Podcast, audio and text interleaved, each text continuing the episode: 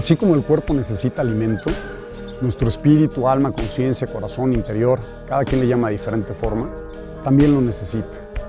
El tema es que en esta parte no hay un termómetro que indique que requiere atención.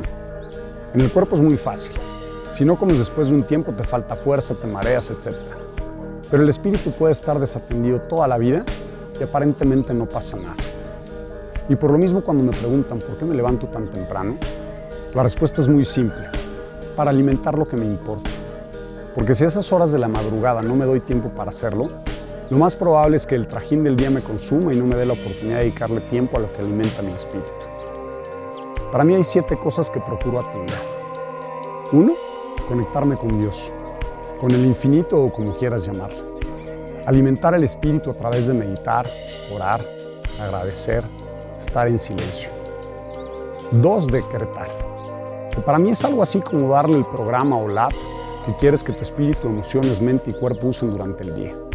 Hacia dónde tienen que dirigirse, qué obstáculos tienen que esquivar y sobre todo, la forma en la que quieres que caminen, en paz, con alegría, etc.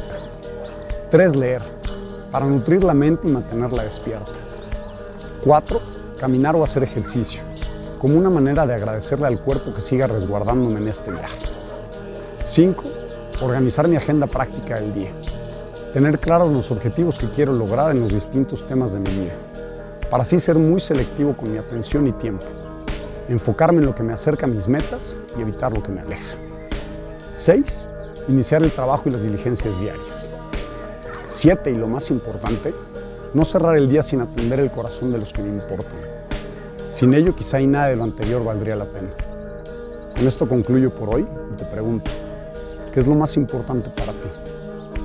anímate y date un tiempo diario para avanzar en ese camino que para ti es significativo. Abrazo y bonito día. Chao.